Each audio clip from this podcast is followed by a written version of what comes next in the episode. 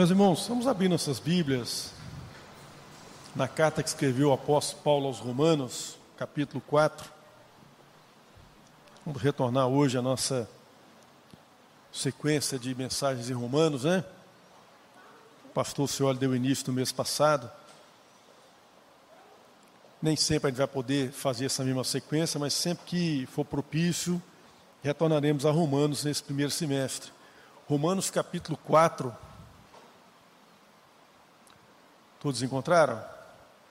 Diz assim a palavra do Senhor: Que diremos então a respeito de Abraão, nosso pai, segundo a carne? O que foi que ele conseguiu?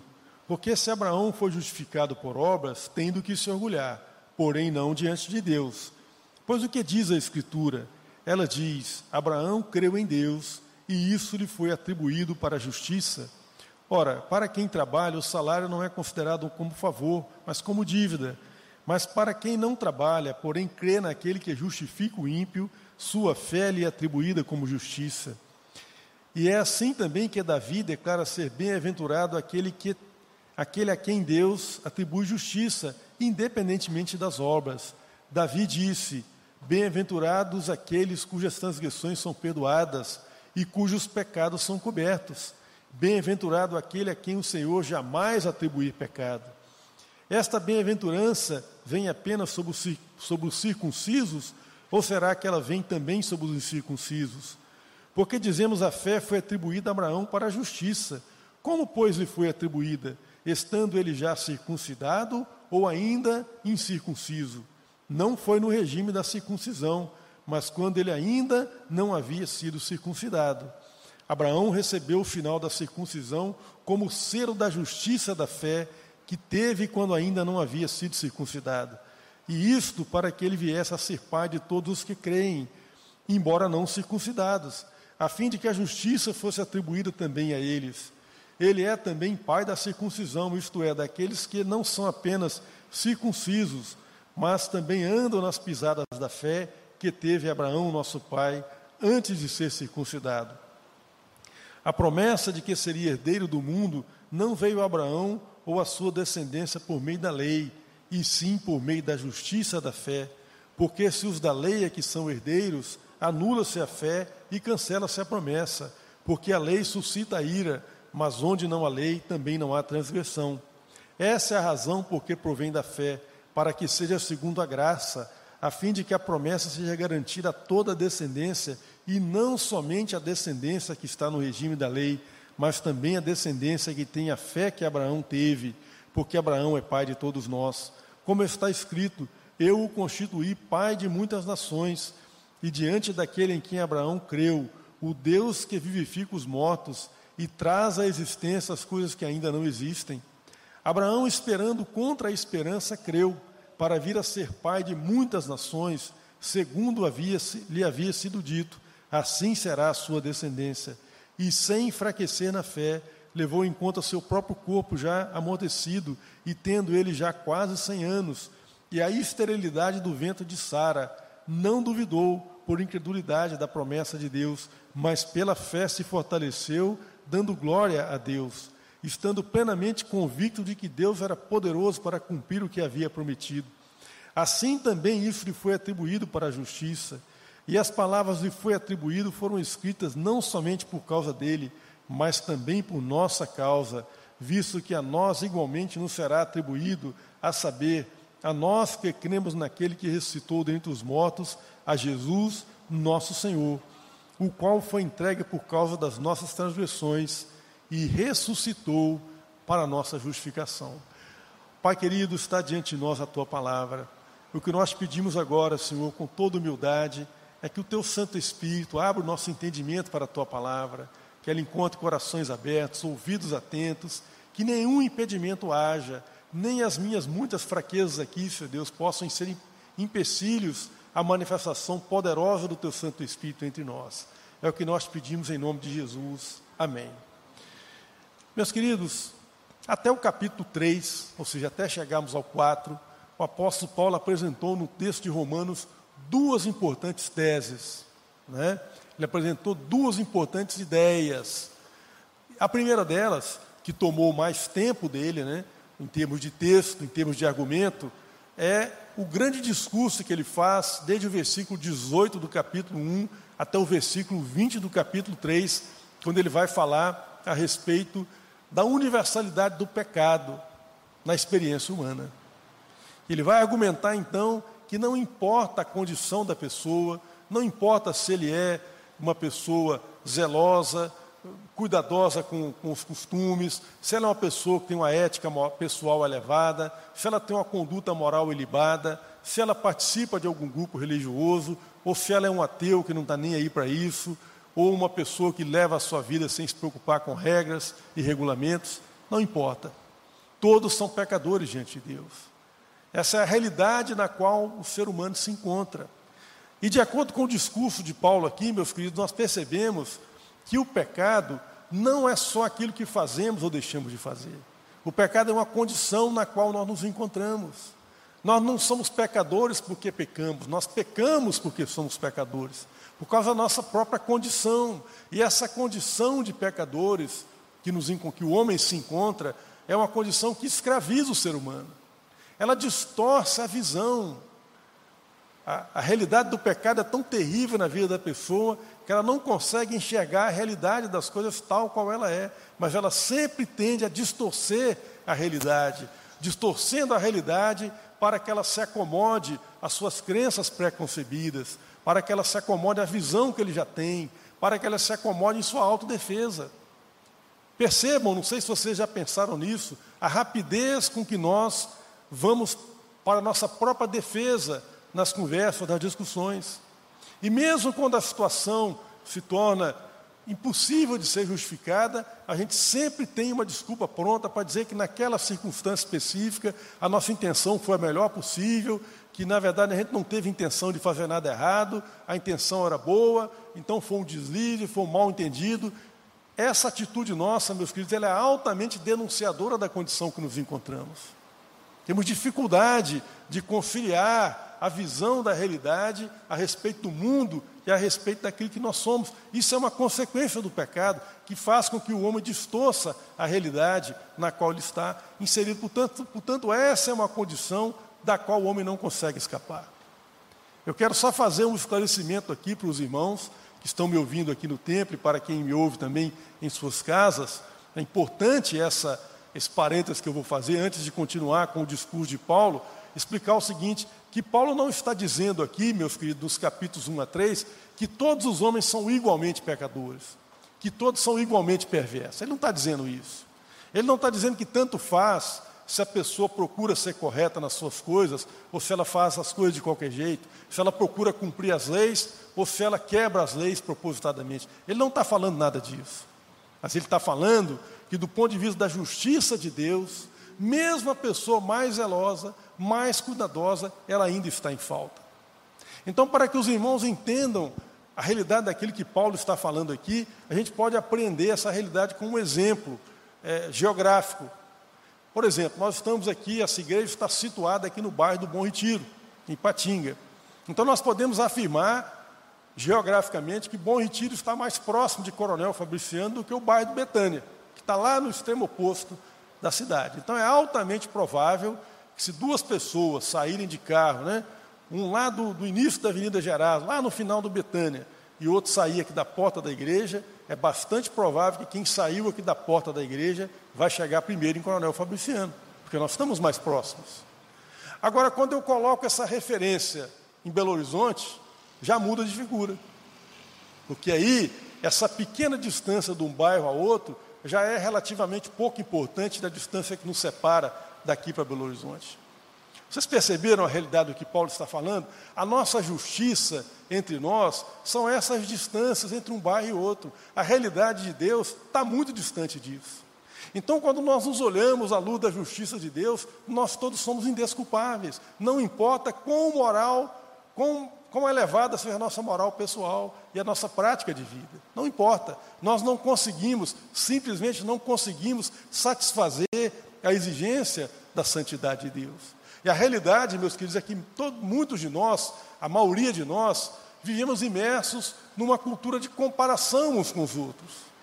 A gente cria alguns padrões na nossa cabeça, os padrões podem até ser bons ou razoavelmente bons, e, de, e com base neles nós julgamos as pessoas, na tentativa de nos, nos defender, de dizer que nós não somos tão ruins assim. Então nós sempre vamos encontrar alguém que a gente acha que tem uma conduta pior do que a nossa. Essa era a situação na qual o judeu se encontrava na época de Paulo. Por isso que Paulo vai dizer mais à frente que a lei suscitou no seu coração toda sorte de cobiça. Ora, a cobiça vem de olhar o outro. A cobiça vem de comparar-se com o outro, que o outro tem ou deixa de ter.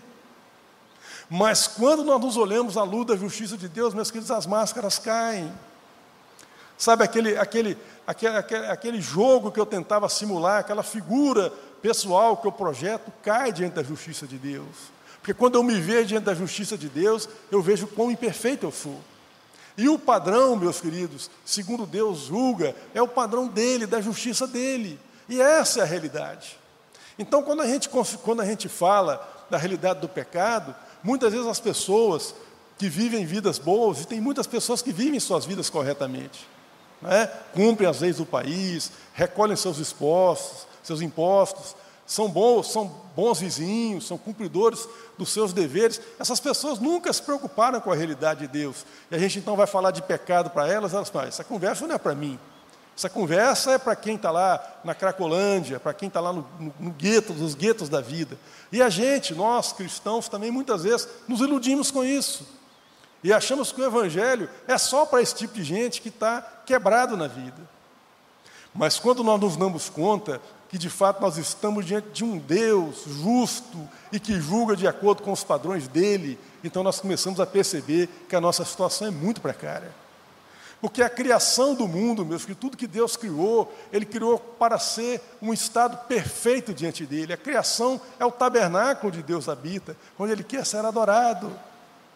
E Ele não se contenta com aquilo que é imperfeito, com aquilo que fere a sua santidade. Então Ele vai trabalhar para reparar isso.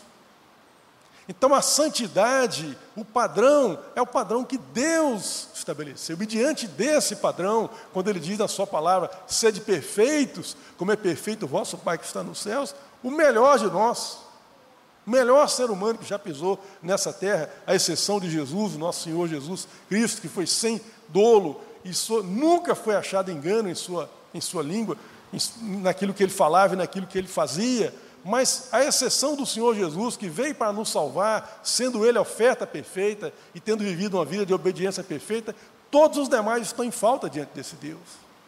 E é isso que Paulo vai apresentar, então, na primeira parte do seu livro, dos capítulos 1 a 3 do texto aos Romanos. Todos os homens são indesculpáveis diante de Deus. Todos os homens estão em falta diante de Deus. Isso não significa que não, não importa viver uma vida decente ou de qualquer jeito, não é isso. Mas o que ele está dizendo é que, diante do padrão da justiça de Deus, todos os homens estão achados em falta. Não importa quão bons eles achem que são, não importa quão bom eles sejam considerados que sejam assim por aqueles que os conhecem. Diante de Deus, todas as máscaras caem. Então, como fazer? Como, como lidar com essa realidade de um Deus santo? Como oferecer algo que eu não tenho como oferecer. Como oferecer algo a Deus que eu não tenho possibilidade de oferecer nem com os meus melhores esforços. Como oferecer a oferta perfeita. Aí então Paulo apresenta nos versículos 21 a 26 do seu evangelho a realidade da graça de Deus. De que a graça de Deus veio ao meu e ao seu encontro, cumprindo em nosso lugar, em nosso favor, aquilo que nós não poderíamos cumprir. Então, Paulo vai dizer, no final do capítulo 3 aos Romanos, que a justificação é uma obra da graça de Deus, é favor de Deus, é executado por um, por um decreto soberano da vontade dele, com base no sacrifício de Cristo, isso que cantamos agora há pouco aqui. Cristo é a oferta perfeita. Aquele que viveu uma vida de obediência perfeita, se credenciando a ser nosso representante, representante de toda a humanidade diante de Deus, e ser então o nosso resgatador. É com base no sacrifício de Cristo. E como que nós acessamos isso? Paulo vai explicar pela fé. É somente pela fé. Portanto, a justificação, que é um, que é um, que é um ato ligado ao projeto salvífico de Deus na vida do homem, ela é inteiramente com base na graça de Deus, não no mérito humano. Porque não há mérito humano capaz de satisfazer a exigência da santidade de Deus. Eu não estou dizendo que não hajam méritos humanos. Existem méritos humanos não capazes de satisfazer a exigência da santidade de Deus. Então a, santificação, a justificação é uma obra da graça de Deus, é favor imerecido, direcionado a nós, que nós acessamos pela fé com base no sacrifício de Cristo. E aí então, meus queridos, no capítulo 4, capítulo que nós acabamos de ler, o apóstolo Paulo vai fundamentar essa argumentação dele, invocando dois personagens do Velho Testamento. Dois personagens de peso. Dois personagens maiúsculos na história de Israel. Ele vai invocar Abraão e vai invocar Davi. É interessante que Mateus, o evangelista, na abertura do seu evangelho, ele, ele, ele vai construir a, a, genealogia de Jesus, a primeira coisa que Mateus faz no seu evangelho, e ele vai usar esses mesmos dois personagens que Paulo invoca aqui no capítulo 4. Ele vai dizer que Jesus é filho de Davi e que Jesus é filho de Abraão. Ou seja, a genealogia de Jesus está ligada à história do povo que Deus escolheu no Velho Testamento para, por meio de Jesus, abençoar todas as famílias da terra. Eu estava me lembrando aqui nesse momento, meus queridos, foi agora mesmo que eu lembrei dessa história. Eu estava assistindo um, um testemunho, já, já tem algum tempo isso, talvez um ano ou dois, o testemunho de um judeu que se converteu ao Evangelho de Cristo. E esse judeu se converteu lendo o Novo Testamento, ninguém pregou para ele. Então ele conta que quando ele, foi, quando ele era pequeno, o seu pai falava para ele: oh, meu filho, você não pode ler a Bíblia, isso é livro de cristão, cristão não gosta de judeu, esse livro não é nosso, distância disso aí. E aquilo foi criando uma curiosidade nele. Quando ele virou adulto, que ele não estava mais sob a tutela do pai, inclusive mudou de Israel para os Estados Unidos, já como homem adulto, ele lá, ah, vou ler esse livro. Agora já tenho minha, minha razão, já sou senhor dos meus atos, né? Meu, já não devo mais aquela obediência estrita ao meu pai, porque saí da casa dele, estou num outro país, vou ler esse livro. E quando ele abriu o Novo Testamento, que ele leu o primeiro versículo do livro de Mateus, falando que Jesus, filho de Davi e filho de Abraão, ele falou assim: Olha, esse Jesus tem tudo a ver com a minha história. E ele fala, inclusive, no testemunho dele, que ele era tão ignorante a respeito de Jesus, que ele achava que Jesus era italiano, Jesus era um romano, Achava isso. Na ignorância dele, era um homem culto, mas sobre Jesus não sabia absolutamente nada. Mas quando ele leu o primeiro versículo do Novo Testamento, Evangelho de Mateus, Jesus, filho de Davi e filho de Abraão, a ficha caiu. Esse, esse personagem, Jesus, tem tudo a ver com a história do meu povo. E ele foi lendo o Novo Testamento e começou a ler os Evangelhos e não conseguia parar mais de ler. Quando ele chegou no Evangelho de Romanos, no, perdão, no texto Romanos, justificação pela fé, com base no sacrifício de Cristo. Esse homem se converteu ao Senhor Jesus e é um crente no Senhor. Lendo a Bíblia, sozinho, sem ninguém pregar para ele. Porque esse Jesus da geração de Davi e de Abraão cativou a atenção daquele homem que imaginava que Jesus nem fosse judeu. Pois bem, por que que Paulo invoca esses dois personagens? Bom, primeiro porque Abraão, existem duas razões que eu vou explicar para vocês aqui nessa breve tempo que nós vamos ter de reflexão. Em primeiro lugar, porque são dois personagens maiúsculos na história do povo. Abraão é o patriarca mais ilustre, o mais importante dos patriarcas da nação. Em Abraão, meus queridos, em Abraão, a partir do chamado de Abraão e da obediência de Abraão ao chamado de Deus, Deus colocou em marcha o plano de salvação o plano de eleição de um povo, por meio desse povo, a sua palavra, a lei, os profetas, por meio desse povo, seu filho, por meio desse povo, a salvação que chega até nós. Portanto, Abraão é uma figura maiúscula na história do povo de Israel. Agora, olha que interessante, o apóstolo Paulo chama Abraão de nosso pai. É claro que Paulo é judeu, mas ele está escrevendo para uma comunidade de fé que não tem só judeus, tem judeus e gentios. O que, que Paulo quer dizer com isso? Que Abraão é pai, mas não é pai só dos judeus. Ele é pai de todos aqueles que herdam a promessa de Deus pela fé. No próprio livro de Gênesis, meus queridos, nós temos uma passagem interessante na vida de Abraão, quando, por meio de uma desobediência de Abraão e de Sara, o Ismael surgiu na história. Vocês conhecem bem a história, né? Sara já velha pegou a sua serva e a deu por mulher a Abraão, e por meio dessa serva de, de, de, de Sara Agar, Ismael veio à vida. Foi um ato de desobediência a Deus. Mas a graça de Deus é tão generosa, meus filhos, que Deus converteu aquilo em bênção. Mudou o nome de Abraão, falou: Abraão, agora você é pai de muitas nações. É essa ideia que Paulo está invocando aqui. Vocês acham que Abraão é patriarca só dos judeus? Não. Ele é pai de muitas nações, porque na descendência de Abraão serão benditas todas as famílias da terra. Quando Paulo fala aqui, meus filhos, que Abraão creu, e por isso, isso lhe foi, por causa da fé de Abraão, por ter confiado na palavra de Deus, isso foi atribuído como justiça a Abraão, ele está fazendo menção a uma, a uma passagem muito particular da Bíblia, lá em Gênesis capítulo 15. Se nós somos a Gênesis capítulo 15, nós não vamos lá agora, depois vocês podem ler o capítulo em casa, nós vamos encontrar Abraão entristecido. Por que, que Abraão estava entristecido? Porque Deus havia chamado Abraão há vários anos já. Quando Abraão estava em Ur dos Caldeus, ele foi chamado por Deus. Abraão não era um jovem aventureiro, pelo contrário, já era um homem casado, com a família constituída, com negócios ali. Então Deus chamou Abraão, vocacionou Abraão, e, e nessa promessa estava embutida o conceito da descendência, de que Abraão teria uma descendência numerosa, e que por meio dessa descendência, Deus iria abençoar toda a terra, essa descendência seria abençoada e seria bênção. Mas tinha um pequeno detalhe: a mulher de, de Abraão era estéril, não podia ter filhos. E Abraão então atendeu o chamado de Deus, mas o tempo estava passando e a promessa não se cumpria.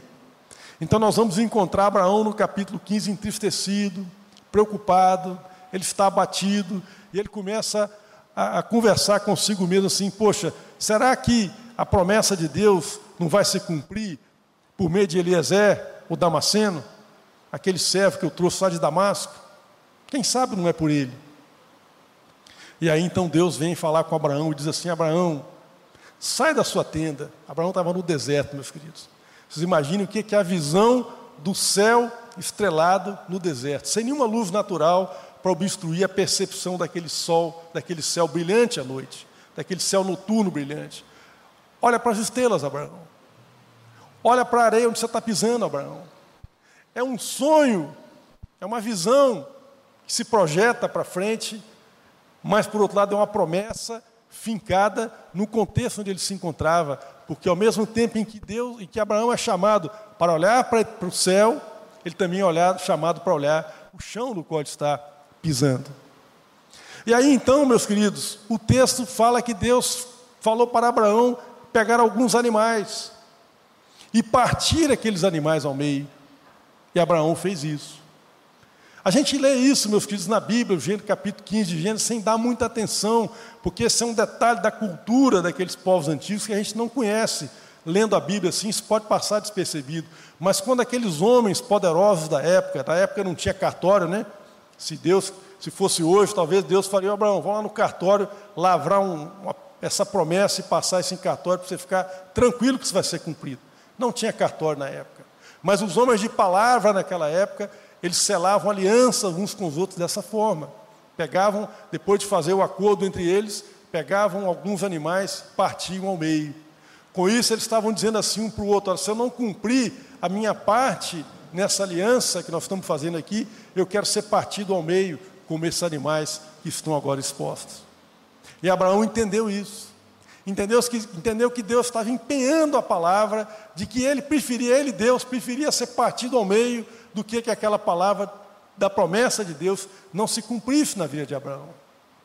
E depois, meus queridos, em Gênesis 22, quando já nasceu Isaac, né, anos depois, Isaac já rapazinho, Abraão vai ao Monte Moriá, que é um local próximo ao local onde Jesus foi crucificado. E ali então Abraão, quando vai sacrificar seu filho Isaac, atendendo a uma ordem de Deus, então Deus manda ele interromper aquele, aquele sacrifício e oferece a ele o cordeiro.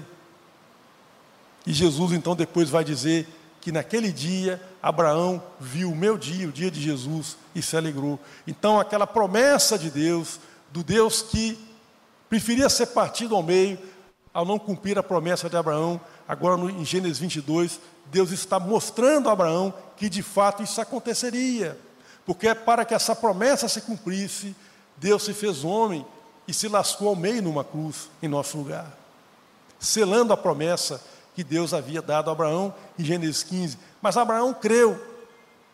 E o apóstolo Paulo vai dizer aqui que Abraão creu quando ele ainda estava incircunciso, ou seja, quando ele não havia ainda uma aliança formal dele com Deus. E essa é outra razão pela qual Paulo invoca Abraão. Porque Abraão, por ser o patriarca, o primeiro, ele vem antes da lei, ele vem antes da circuncisão, de todos aqueles rituais que eles faziam e que eles consideravam. Então a lei, por exemplo, veio por Moisés cerca de 430 anos depois de Abraão.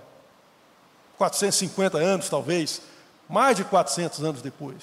Portanto, Abraão foi justificado apenas pela fé e não pela lei ou por qualquer outro ritual que eles pudessem considerar. Então, esse é um outro motivo pelo qual Paulo invoca Abraão aqui como exemplo de alguém que foi justificado no Velho Testamento por crer em Deus, por crer nas promessas de Deus, e não por algo que ele tinha feito.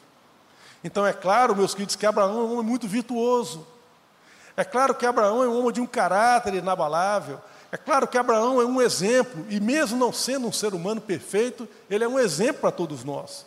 Mas não foi por ser um exemplo, não foi pela sua fidelidade que ele foi justificado, mas foi por confiar na promessa de Deus.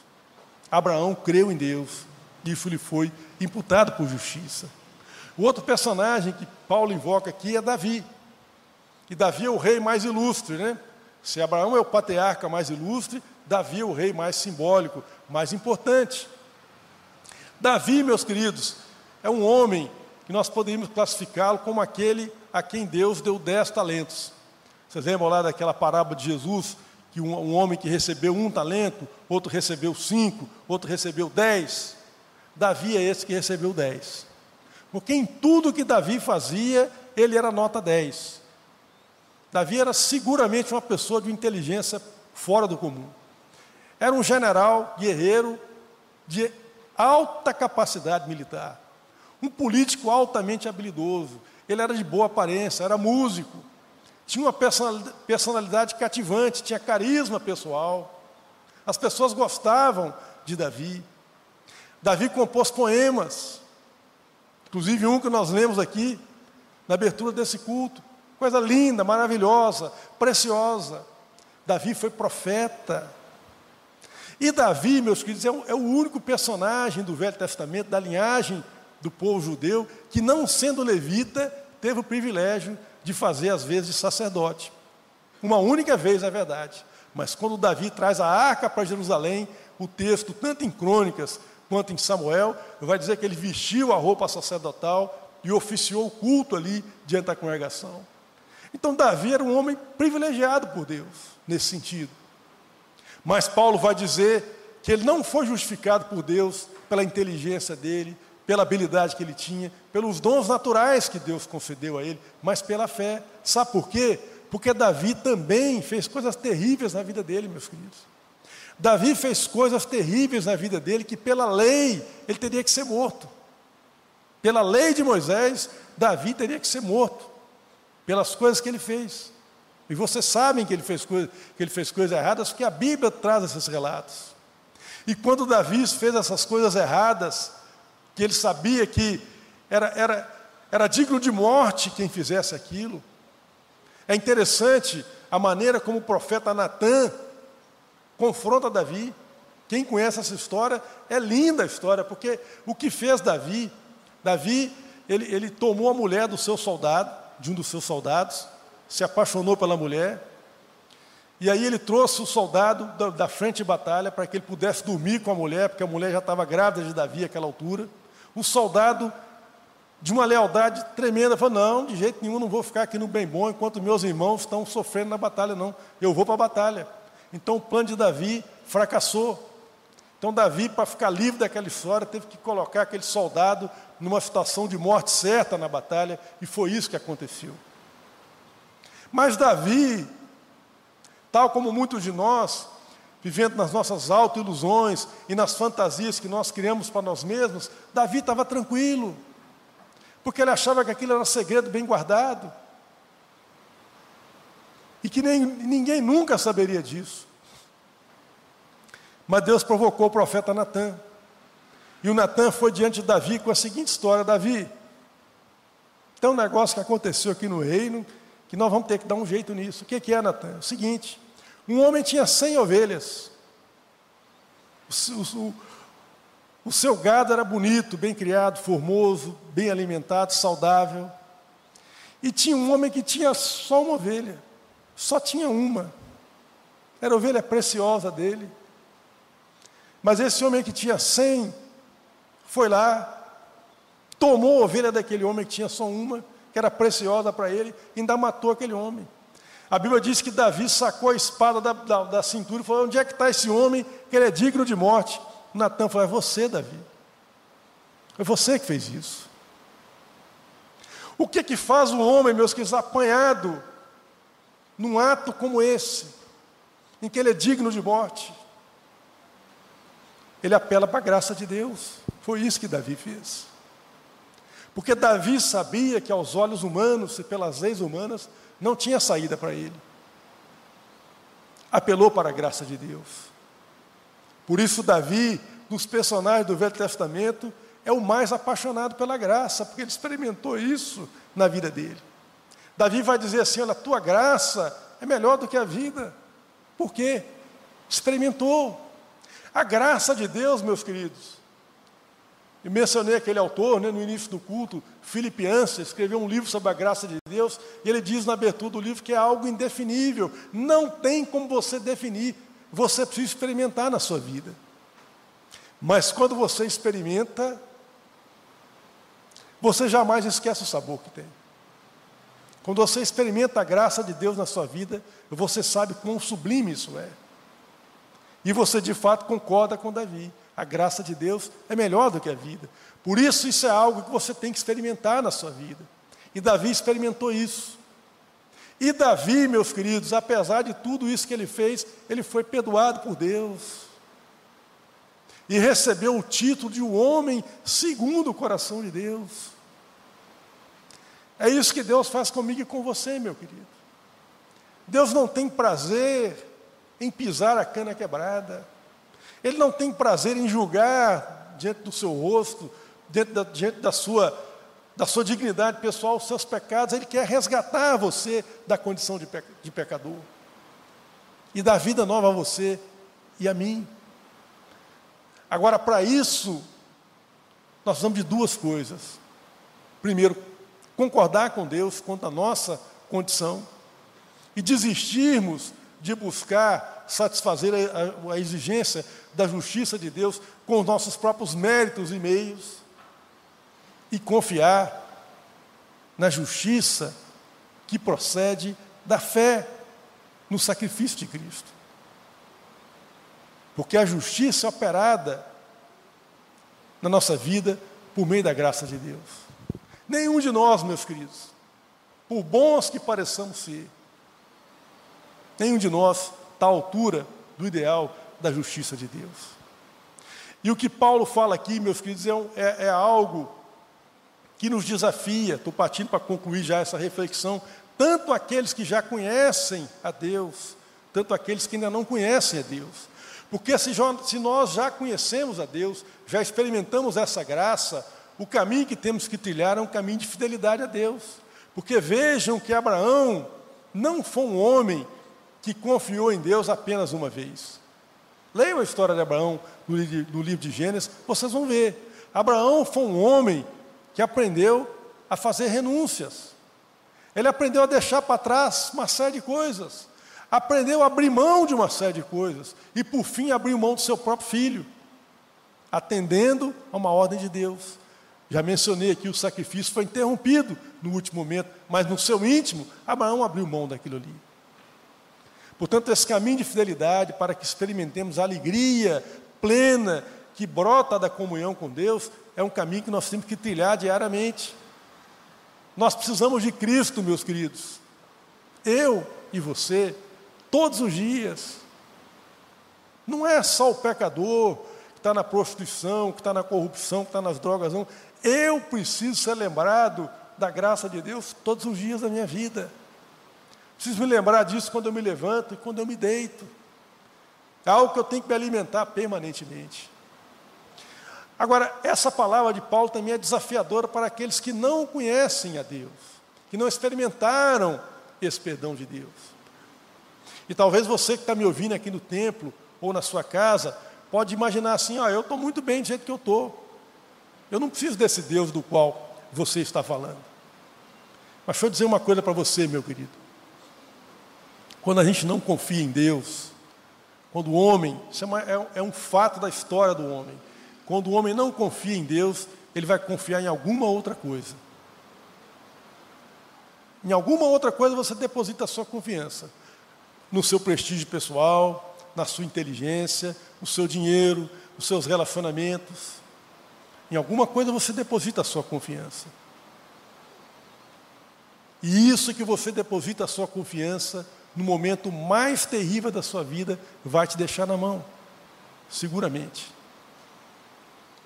A humanidade, meus queridos, do século XIX para cá, construiu um mundo de recursos tecnológicos. A ciência avançou tremendamente.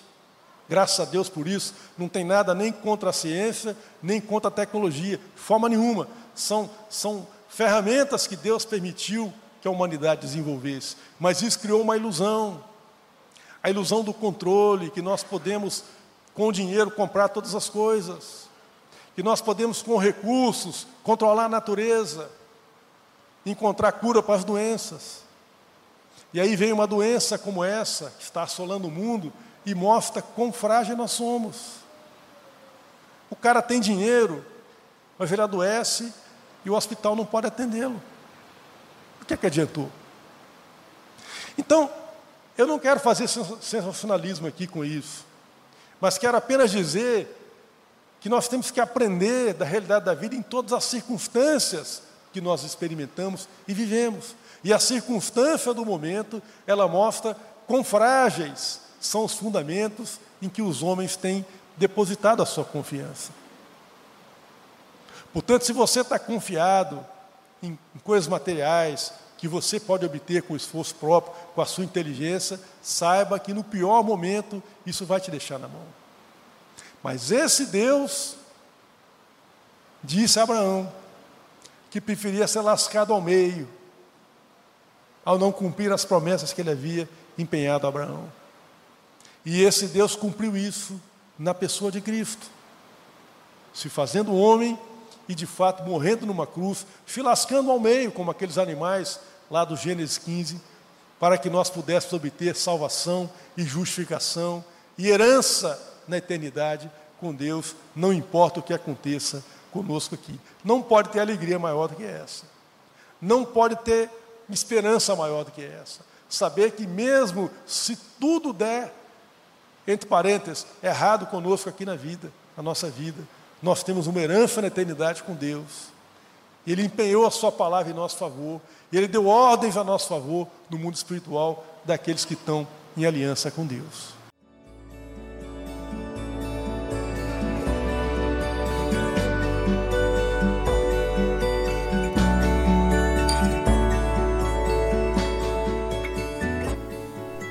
Igreja Batista do Bom Retiro tem plena convicção de que a palavra de Deus é poder para salvar e transformar vidas. Nosso desejo é que essa mensagem tenha alcançado seu coração. Para saber mais sobre quem somos e em quem acreditamos, acesse ibbrpatinga.com.br.